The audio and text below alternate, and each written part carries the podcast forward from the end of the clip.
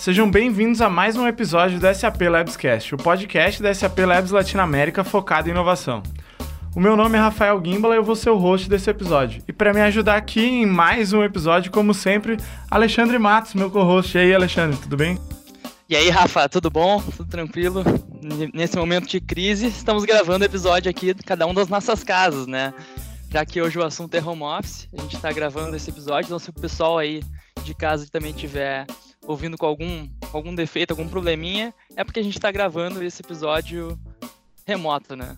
Exatamente. Então, vai ter um cachorrinho no fundo do vizinho, alguma coisa, algum barulho, sempre vai acontecer, porque estamos todos aqui de casa e o Labs inteiro está de casa. Então, esse, esse tema é bem importante porque todos os funcionários do Labs estão de home office, não tem ninguém lá no Labs agora.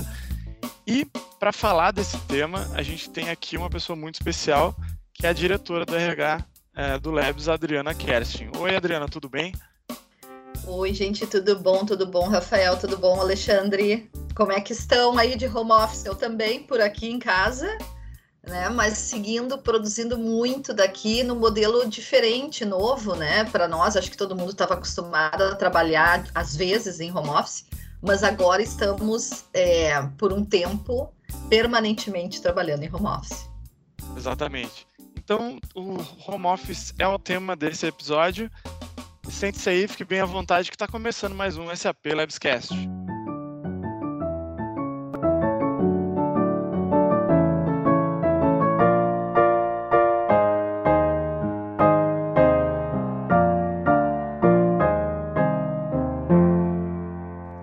Adriana, então, primeiro, muito obrigado por participar aqui do episódio. É, eu queria que tu se apresentasse, é, falasse um pouquinho sobre a tua formação, é, o que que tu faz na SAP como diretora do RH. Então, fique bem à vontade aí para explicar para o pessoal. Claro, Rafa. Na verdade, eu sou psicóloga, né? sou mestre em psicologia do desenvolvimento, uh, especializada na área de recursos humanos também. Então, achei bem legal quando vocês me convidaram para falar um pouco sobre esse assunto, porque também tem a ver todo essa, esse momento assim de crise, de ansiedade, né? De mudança, tem muito a ver também com a minha formação acho que acaba uh, ajudando a encontrar soluções, né, e tentar trabalhar com as pessoas nesse momento. Uh, o fato de a gente ter uma formação mais voltada às pessoas. Eu trabalho já há 13 anos na, na SAP, desde o início do nosso laboratório aqui em São Leopoldo, como diretora de recursos humanos, responsável por tudo que envolve os nossos funcionários, né? Tudo que envolve as pessoas uh, na SAP de São Leopoldo. E hum, tem sido uma experiência muito legal. Eu acho que a gente tem estado sempre buscando inovar no nosso ambiente de trabalho em todos os sentidos, né? E dessa vez não foi diferente. A gente se posicionou sempre é, muito abertos a possíveis alternativas para a gente lidar com essa crise, né? Então, acho que, que é um momento que vai também trazer algumas mudanças, provavelmente futuras, nas relações de trabalho e na forma como as empresas encaram toda essa questão de trabalho, home office, trabalho de casa, né? Trabalho remoto. Uh, e às vezes acontece realmente isso, né? Num momento de mudança forçada, num momento de crise, de ansiedade, a gente acaba descobrindo outras alternativas que acabam chegando para ficar, para se consolidar. Bom, hoje o assunto é home office e não é por acaso, né? Hoje a gente está vivendo um momento único, um momento de crise global com a, com a pandemia do Covid-19. E aí isso já entra na nossa primeira pergunta, Adriana, para ti. Como é que a SAP se preparou para esse momento de crise que a gente está vivendo agora? Bom, na verdade, Alexandre, o que que acontece? A gente começou a acompanhar, né? Foi, foi engraçado porque a gente foi vendo vários países chegando uh, uh, com algumas medidas à medida em que o, o, Covid foi se aproximando, né, de outros lugares do mundo e trazendo consequências, né? Então a gente fica assim, num primeiro momento mais afastado, é, e quando, quando a situação vai se aproximando realmente, a gente começa a pensar, bom, alguma coisa nós temos que fazer aqui. Então, quando a gente montou um comitê de crises, na verdade a gente já tem esse comitê montado na SAP, isso é uma iniciativa global da SAP, Cada unidade tem o seu comitê de crise, que é composto por uh, várias gerências, várias pessoas envolvidas em áreas técnicas, como RH, como operações, segurança do trabalho e tudo isso e a gente começou a discutir bastante possíveis ações uh, e ações também de mitigação desse problema quando ele realmente viesse a nos afetar. Então a gente se preparou, eu acredito assim, por umas duas semanas, né? Até quando a gente enxergou que, bom, agora realmente a gente está tendo os primeiros casos né, no Brasil e estamos tendo então o primeiro caso no Rio Grande do Sul. E nós já tínhamos então nesse momento preparado todo o, o nosso background de tecnologia, digamos, e, e, e infraestrutura para que os nossos funcionários pudessem trabalhar de casa, caso fosse necessário que todos fizessem home office. Nós já tínhamos feito uma pesquisa com todos os nossos funcionários para saber se alguém não teria condições de ter conexão com internet em casa ou precisaria de algum tipo de suporte extra.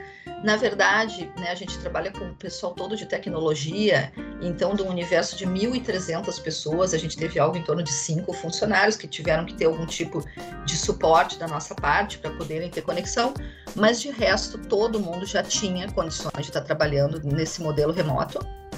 E aí foi muito fácil quando a gente eh, viu que realmente a gente estava tendo casos no Rio Grande do Sul, né, os primeiros casos, não em São Leopoldo, que se confirmaram bem depois, quase 10 dias depois.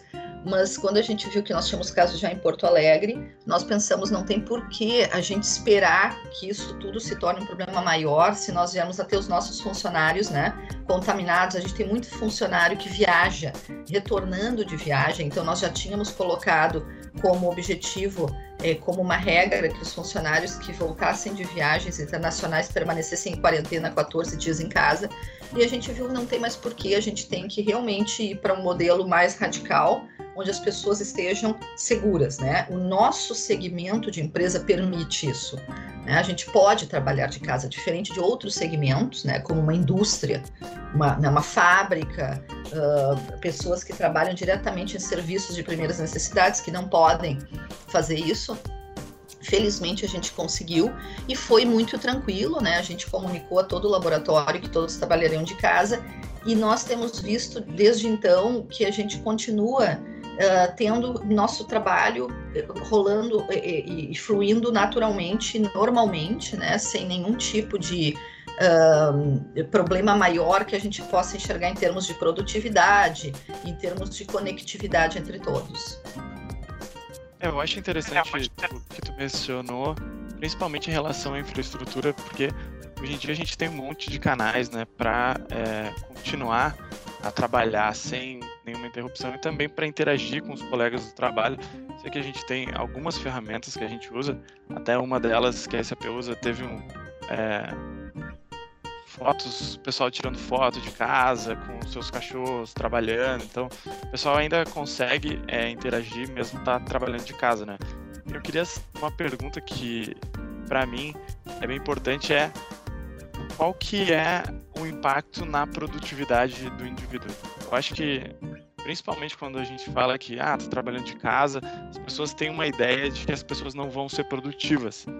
Então, como é que tu acha assim como é possível atingir esse bom rendimento mesmo estando é, dentro das suas casas?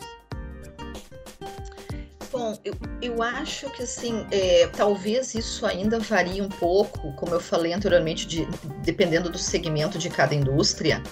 Mas uh, no nosso segmento e principalmente na nossa empresa, na SAP, nós temos uma cultura muito grande de flexibilidade, nós temos uma cultura de self-management, né? A gente tenta evitar o microgerenciamento ao máximo possível. Claro que nós temos algumas áreas, né, que fazem um suporte mais direto ao cliente, que tem uma necessidade maior de ter pessoas em determinados horários conectadas, né, numa, numa situação mais uh, organizada, estruturada em termos de cobertura de horários, mas muitas outras áreas trabalham em modelos muito mais flexíveis. Então, o que eu vejo é que na nossa empresa nós temos como pressuposto, como premissa, que os nossos funcionários tenham uma, uma condição de se autogerenciar e tenham a responsabilidade, o ownership mesmo, de conseguirem trabalhar nesse modelo. Né? Então, Uh, nós já temos muitas pessoas que trabalham em home office quando necessário, várias áreas que têm muita prática de home office, né? De flexibilidade de horários, né? De, a gente não faz esse controle rígido de horários das pessoas. Então, tudo isso, na verdade, facilitou muito nesse momento em que a gente precisou implementar isso de forma generalizada para todos os nossos funcionários por um período que a gente ainda não tem ah, muita ah, convicção e noção de quanto né, ele vai perdurar nos próximas semanas ou meses. Então acho que foi isso nos ajudou muito porque a nossa cultura ela já é assim. E quanto à produtividade, é, na verdade muitas pessoas, embora gostem de trabalhar no escritório, eu sou uma delas, eu gosto de levantar de manhã, me arrumar, sair, pegar o carro, ir até lá, chegar e me organizar no ambiente de trabalho e voltar para casa, onde realmente não é meu ambiente de trabalho. Tem muita gente que trabalha nesse modelo, mas também tem um grande número de pessoas, talvez até maior que esse eh, público, né, como eu, que gosta de trabalhar do escritório, que gosta muito de trabalhar de casa por questões muito simples. Primeiro, porque tu deixa de gastar de, de trânsito, né, de commuting, indo e voltando de casa para o escritório e vice-versa, um, período significativo do dia, né? Uh, tu estando na tua casa, tu consegue organizar outras coisas ao mesmo tempo, né? Tu consegue ser mais produtivo, porque no teu horário de almoço, nos teus intervalos que tu também faz na empresa, tu consegue organizar outras questões do teu dia a dia uh, tu consegue ter um ambiente mais flexível dentro de casa, né? Onde tu consegue te, te organizar no sentido de se tu quiser realmente ter que te arrumar para sair, ou se tu quiser estar tá numa questão mais à vontade, tu consegue. Então, as pessoas muitas vezes valorizam bastante isso. E o que a gente tem de experiência, já mesmo antes agora do, do, do Covid, de todo esse movimento que a gente está vivendo, é de que muitas pessoas são muito mais produtivas em casa do que no escritório, principalmente aquelas que se identificam com esse modelo. E não está sendo diferente agora. Né? A gente teve uma reunião esses dias com todos os nossos gerentes de times, né? Uh, e a gente discutiu um pouco isso, como é que eles têm percebido os times, como é que eles têm percebido as pessoas. Foram, ah, foi unânime, né? O, o, o retorno que a gente recebeu de que as pessoas estão super produtivas, que os times estão entregando tudo que eles sempre entregaram e até mais, né? Que as pessoas estão muito focadas em realmente fazer com que a empresa consiga ultrapassar esse momento com alto nível de produtividade. Então, isso tem muito mais a ver, penso assim, com a questão de como as pessoas se comprometem com o seu trabalho do que propriamente se estão em casa ou no escritório, né? Tem a ver com a cultura da empresa e das pessoas. Perfeito, perfeito, Adriana. Eu vejo que tem muita gente aprendendo com esse momento, né? Se descobrindo e descobrindo como é trabalhar de forma remota e vendo que se identifica com esse modelo, né? Exatamente. E, e, eu acho, assim, que o grande ponto, né? A gente sempre tem um aprendizado, infelizmente, assim, um aprendizado mais profundo e mais consistente em momentos de crise, em momentos em que a gente acaba tendo algum tipo de sofrimento envolvido, né? Infelizmente, a gente é. a gente está na zona de conforto, ok, a gente vivencia as coisas, mas muitas vezes a gente acaba não conseguindo mudar ou quebrar alguns paradigmas, né? Uh, porque eles não são necessários naquele momento. Porque a gente está vivendo numa zona de conforto, numa zona onde as coisas estão ok. Quando a gente entra no momento de crise, a gente acaba é, vivenciando coisas novas que podem nos mudar a maneira de ver as coisas e alguns conceitos formados. Eu acredito fortemente que esse momento de crise e, e, e, e do momento em que muitas empresas, muitas organizações cujo segmento permite o modelo de trabalho remoto, home office, foram obrigadas a aderir a esse modelo, nós vamos ter uma quebra de paradigma, né? E muitos, uh, muitas lideranças, muitos empresários, muitos gerentes vão entender que esse modelo ele é viável sim, né? É, que todo esse medo que as pessoas têm, bom, mas meu funcionário vai estar em casa, será que ele vai estar realmente conectado ou não vai estar? Que isso tudo, muitas vezes, é um preconceito que nós temos. Não vou dizer que é óbvio que nós não vamos ter pessoas que realmente deveriam estar conectadas e não estão, Uh, mas de forma geral, isso tem muito mais a ver com o nível de comprometimento e profissionalismo das pessoas do que o lugar onde elas estão sentadas naquele momento para trabalhar. Né? Eu posso produzir muito de madrugada e não ser uma pessoa tão produtiva no turno da manhã. E aí, se eu produzo bem, se eu atingo todos os meus objetivos, por que não poder fazer isso no horário que para mim é melhor?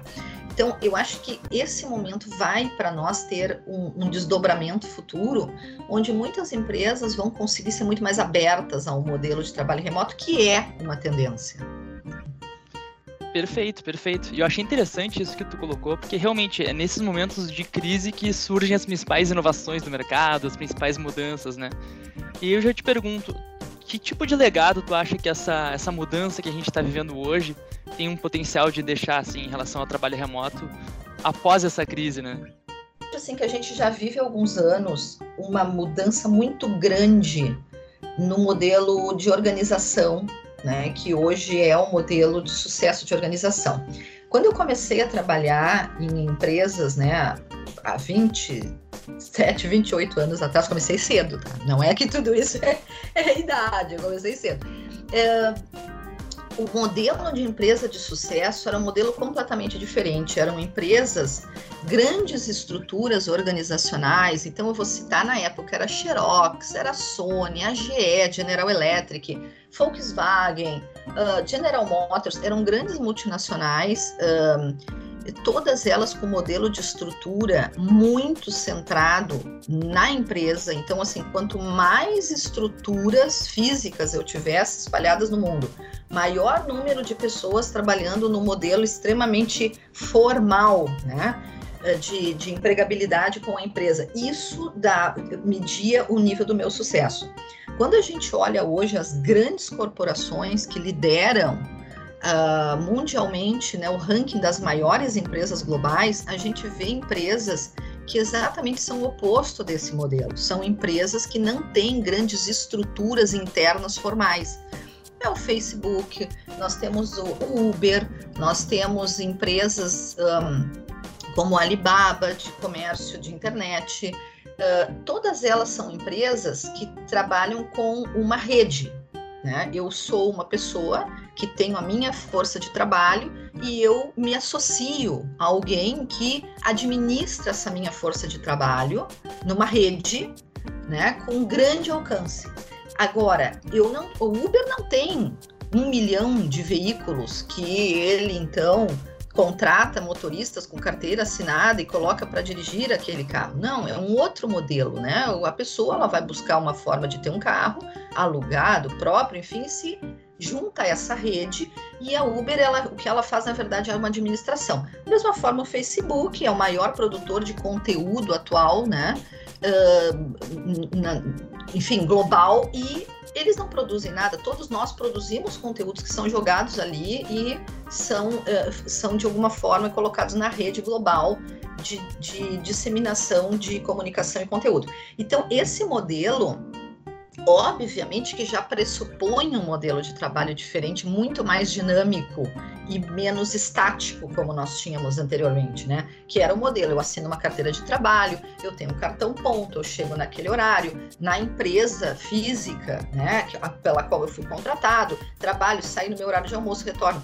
Esse, esse novo modelo de empresa, que é muito mais fluido e dinâmico, também pressupõe uma relação de trabalho mais dinâmica, mais fluida, né? Que é essa relação onde eu posso trabalhar de vários lugares posso ser produtivo estando na, na, na, empresa, ou estando em casa, ou estando no carro, ou estando num hotel, se eu estou viajando, enfim. Então, eu acho que é, o, o grande legado aqui é que a gente conseguiu, através dessa experiência viva, prática, muitas empresas conseguiram e conseguirão dali para frente, como eu disse, ter uma outra visão do que é o trabalho remoto. E, na verdade, isso é algo que daqui a alguns anos, ainda mais daqui a alguns anos, que a gente agora tem as novas gerações entrando, né? a gente tem a geração Y, agora a geração Z, que já está bem presente nas organizações, essas gerações elas valorizam muito esse modelo de trabalho mais fluido. Então, para a gente poder também ser atrativo, reter esses talentos, né, motivar esses talentos que tem outro estilo de vida, outra, outros desejos em termos do que, que satisfaz como trabalho, a gente precisa se adaptar a isso. Então, acho que o grande legado dessa nossa experiência, infelizmente, né, foi baseada numa crise muito grande que traz medo para todo mundo, muita ansiedade, muita incerteza, mas sempre, né, as crises elas trazem algum tipo de aprendizado importante. Acho que para as organizações o aprendizado de que a gente às vezes é muito rígido e a gente tem premissas, preconceitos formados de que alguma coisa não pode dar certo.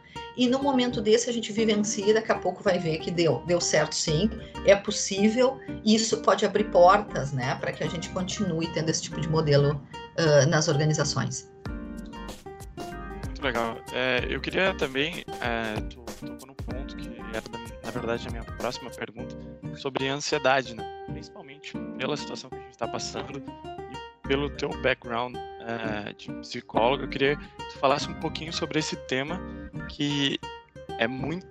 Tá todo mundo falando sobre a ansiedade e eu acho que se agrava cada vez mais, principalmente agora por causa dessa crise. As pessoas estão em casa e tal, trabalhando de casa, não podendo sair, então isso é um potencializa muito, né? É, a ansiedade. Eu queria que tu falasse um pouquinho sobre isso, principalmente se tu tem alguma dica em relação a isso, é, ou algum toque. Não, com certeza. Uh, uma, uma coisa muito importante, né, para que a gente possa trabalhar as questões de ansiedade é que a gente consiga uh, manter um nível de saúde, né, de, de um background, digamos assim, de base para que a gente possa enfrentar a ansiedade. Obviamente que haverão pessoas, há pessoas que terão uma, uma capacidade maior de lidar com nível mais alto de ansiedade e outras que já se estressam com uma ansiedade em nível menor. Isso depende muito de vários fatores, cada um de nós tem o nosso limiar de ansiedade. Porém, se eu estou conseguindo manter um ambiente e um, um, estilo de vida mais saudável, tanto física quanto mentalmente, obviamente eu terei mais condições de lidar com a ansiedade. Então, quando a gente vai ali na internet ver várias dicas que parecem dicas assim, ah, mais um falando da mesma coisa. É, como, por exemplo, alimentação saudável. Isso é muito importante. A gente não pode, simplesmente porque ficou em casa, passar o dia inteiro comendo uh, coisas que não são saudáveis. Porque tudo isso acaba aumentando o nosso nível de ansiedade, porque a gente acaba trazendo um modelo que não é saudável para o nosso corpo. Então, assim, é, uh, é obviamente que eu não vou fazer da minha casa também agora uma prisão, um spa, que eu não possa comer nada que me dá prazer, enfim, porque daí eu tenho um outro oposto.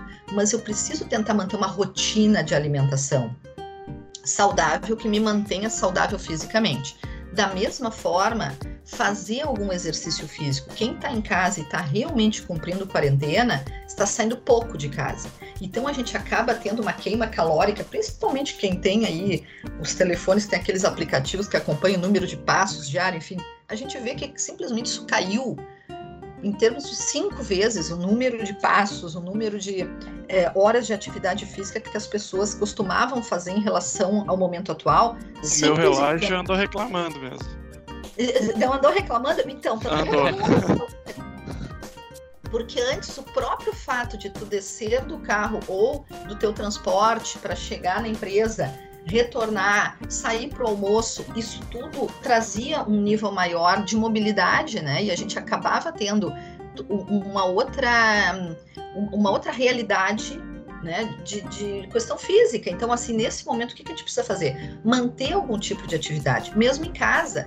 Olha, criatividade aqui, há modos de fazer isso, é, é, é, livre, cada um faz como quiser. Tem mil e uma aulas aí, treinos na internet que tu pode seguir, uh, que não precisam equipamento, que tu pode fazer na sala de casa, mas é importante que a gente se mantenha ativo. Uma outra coisa super importante também é a questão da gente ter uma mentalização positiva. Não adianta a gente passar o dia inteiro em todos os meios de comunicação, na televisão, no rádio, na internet, buscando informação e, e, sendo bombardeado por milhares e milhares de informações, algumas delas mais realistas, outras mais sensacionalistas, uh, algumas verdadeiras, outras fake news. Então é muito difícil. Acho que a gente tem que se focar, se manter super informado por aqueles meios que nós, cada um de nós considera os mais confiáveis, mas não ficar sendo bombardeado o dia inteiro, porque isso não vai nos ajudar. A gente precisa ter informação que cada um de nós considera a fonte mais confiável para seguir, para ter um, um rumo né, nesse momento de crise. E uma outra coisa super importante são alguns hábitos uh, muito práticos do dia a dia no home office. A gente acordar de manhã e ter uma rotina. Muitas vezes passar o dia inteiro de pijama, passar o dia inteiro da forma como acordou, isso prejudica bastante a nossa autoimagem, nossa autoestima é importante. Por exemplo, nesse momento, eu acordei, eu tomei banho, eu me arrumei como se eu tivesse indo para o escritório. Eu tô pronta para sair. A única coisa é que eu tô com um chinelinho de dedo aqui. Eu não vou botar, claro, um sapato, não preciso disso em casa. Mas eu tô com uma roupa confortável, porém, uma roupa que eu poderia estar na rua. Isso faz com que eu me sinta mais produtiva e que eu me sinta que eu estou num dia de trabalho, que eu não estou em mais um dia de domingo dentro de casa, meio que trabalhando e faz uma, uma confusão mental tomar um café da manhã, como eu falei, almoçar de forma saudável, no horário, não passar o dia inteiro comendo bobagem, balinha, docinho, porque a gente está em casa e está na cozinha o tempo todo, porque isso acaba ao longo de vários dias nos trazendo uma sensação ruim, né, do que a gente está fazendo com a gente mesmo.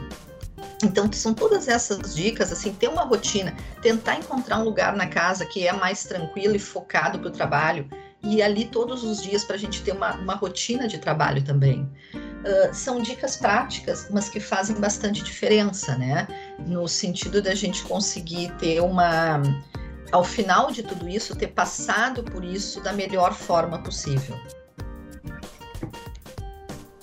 Perfeito. É, eu vejo que hoje muita gente está associando essa questão da ansiedade que o Rafa comentou uh, diretamente com o home office, mas eu acredito que são coisas separadas. É que a gente vive um momento de crise que, por exemplo, não nos recomenda que a gente saia de casa. Então, ficar preso dentro de casa muitas vezes gera mais ansiedade, né? O pessoal acaba ficando mais, mais nervoso, assim, e acaba se descuidando um pouquinho nessas, nessas regras que podem melhorar esse trabalho remoto, né? Mas não está necessariamente ligado ao trabalho remoto, né? Sem dúvida, Alexandre. É que se nós pensarmos o que é isso que a gente está vivendo, é uma experiência nova para todos nós, né?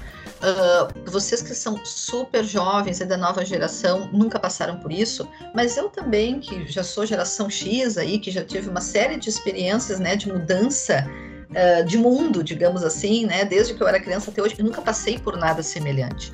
Então é muito é muito normal, é esperado inclusive, só uma pessoa que é meio apática, que não consegue enxergar a realidade, é que estaria achando que tudo isso é muito normal e que nada aconteceu no mundo. Não todos nós estamos vendo que nós estamos no momento em que existe uma incerteza. Será que nós vamos nos contaminar? Será que não? E se nos contaminarmos, o que, que vai acontecer? Será que alguém da minha família pode vir a ter um problema sério? Né? Se tiver o Covid, ou, ou, como é que vai ser a nossa rede de. Então, há uma série de perguntas no ar. A gente ainda tem um momento no Brasil onde agora a gente já tem uma contaminação maior, mas ainda não temos uma situação como aconteceu na China, na Itália, na Espanha, nos Estados Unidos, que são os epicentros que foram né, se movendo no mundo, mas que mostram que isso pode virar realmente uma situação muito aguda, muito grave num determinado ponto. A gente tem vários especialistas dizendo que, bom, provavelmente isso vai acontecer no fim de maio, início de junho, e depois no meio de junho isso tudo começa a baixar um pouco mais, fazendo uma curva normal. Mas sim, será que vai ser exatamente assim? Então, é normal que a gente tenha muita ansiedade em relação a isso a gente não está em casa fazendo home office naquela situação idealizada que muita gente pensa, ai, coisa boa, minha empresa é super flexível, eu vou ficar em casa, daí ao meio-dia eu vou naquele restaurantezinho do meu bairro legal, né, para almoçar. Aí eu já estou em casa seis horas, ao invés de estar tá pegando o meu transporte para voltar para casa, não, eu já posso ir até o shopping ali, ou eu vou correr mais cedo hoje. Não é essa a nossa situação, infelizmente. Todos nós queríamos que fosse. É um home office uh, que veio como forma de minimizar uma situação bastante crítica, né, uma crise global muito forte que envolve saúde, né, e que envolve muitas vezes, inclusive, o nosso medo, assim, de como vai ser se eu realmente tiver uma situação mais grave em relação a tudo isso que está acontecendo. Então, assim, a ansiedade, ela com certeza está muito mais ligada a, a, razão pela qual a gente está hoje fazendo home office do que ao home office em si. Agora, com certeza, o fato de nós ficarmos muitos dias em casa, ela também aumenta a nossa ansiedade, porque é uma situação diferente, não é uma, uma opção nossa, né, de vontade de estar em casa, e sim uma imposição por uma questão crítica de crise. Então, é claro que tudo isso mexe bastante com a gente. Mas com certeza que o principal fator de ansiedade é a incerteza e o medo em relação ao desconhecido, que é o vírus que chegou e que a gente não sabe como lidar. Perfeito. E, e, essa falta de liberdade, né, que a gente está hoje em dia, que também não está associada diretamente ao trabalho remoto, né? Mas, Adri, eu queria te fazer mais uma pergunta, que a gente estava falando um pouquinho antes da, dessa diferença de gerações e de como cada um está se adaptando a isso. E eu acho que existe uma, uma tendência muito grande hoje de um crescimento dessas carreiras individuais e também desse movimento de nomadismo digital que está bem emergente. Até para o pessoal que está, para o ouvinte que está em casa e não, não tem muita, muita não está acostumado com esses termos, né? As carreiras individuais elas são Carreiras onde os indivíduos fazem movimentos intercompanhias, em alguns momentos chegam até a trabalhar para diversas companhias ao mesmo tempo, né? E, e, o nomadismo digital são aquelas pessoas que trabalham em projetos pontuais e sob demanda e que muitas vezes acabam gerenciando sua própria carreira sem criar um vínculo forte com uma única organização.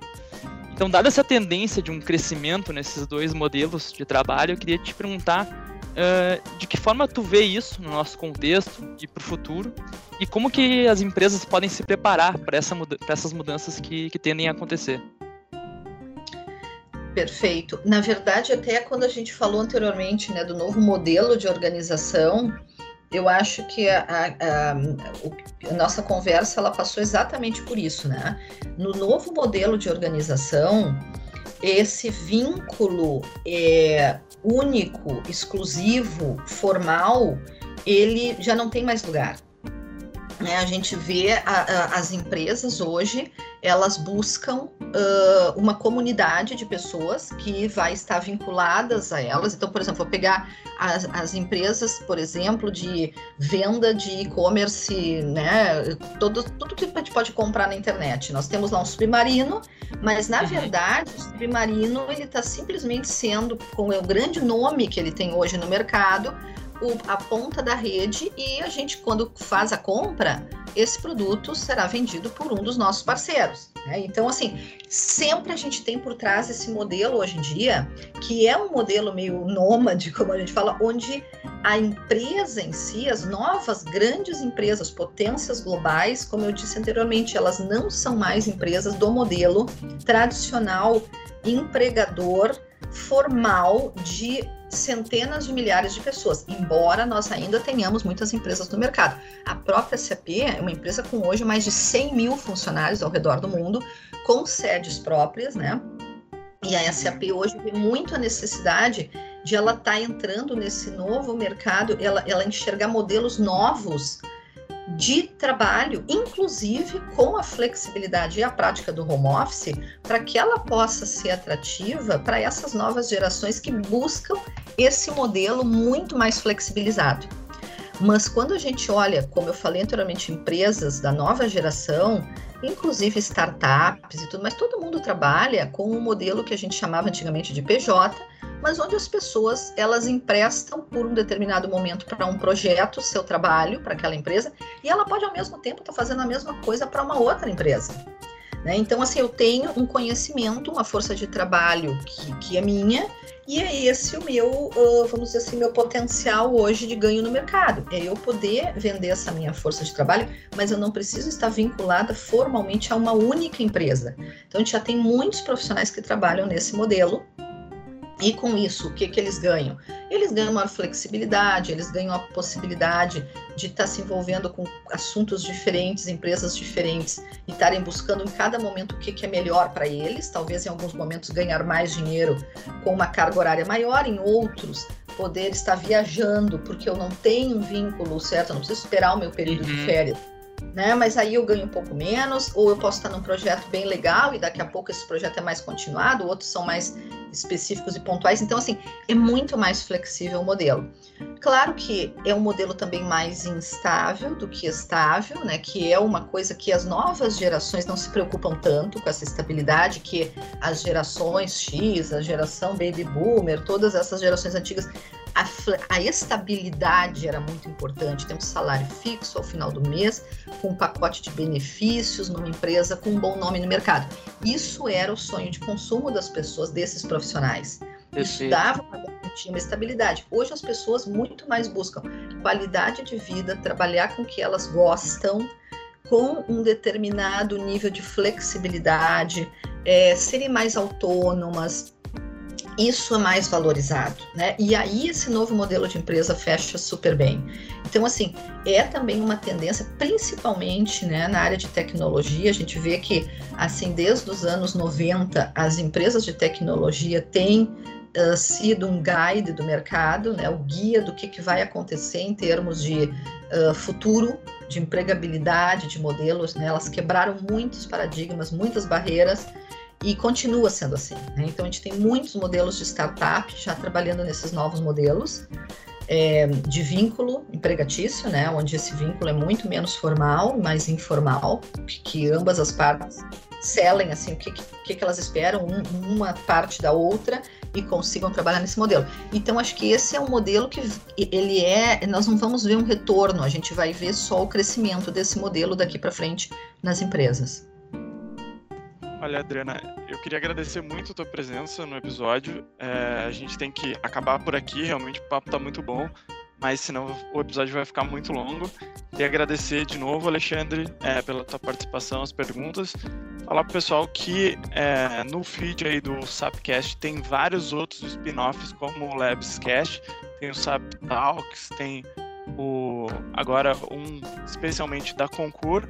Então fiquem ligados, muito obrigado por ter escutado até agora e até o próximo SAP Labscast. Valeu. Valeu, gente, Oi. muito obrigada pelo convite, amei participar. Abraços para todos. Adriana. Fiquem bem e em casa, salvos aí, a gente vai passar muito bem por essa. Tchau, Obrigado. Valeu, galera. Tchau, tchau. Valeu, tchau, tchau.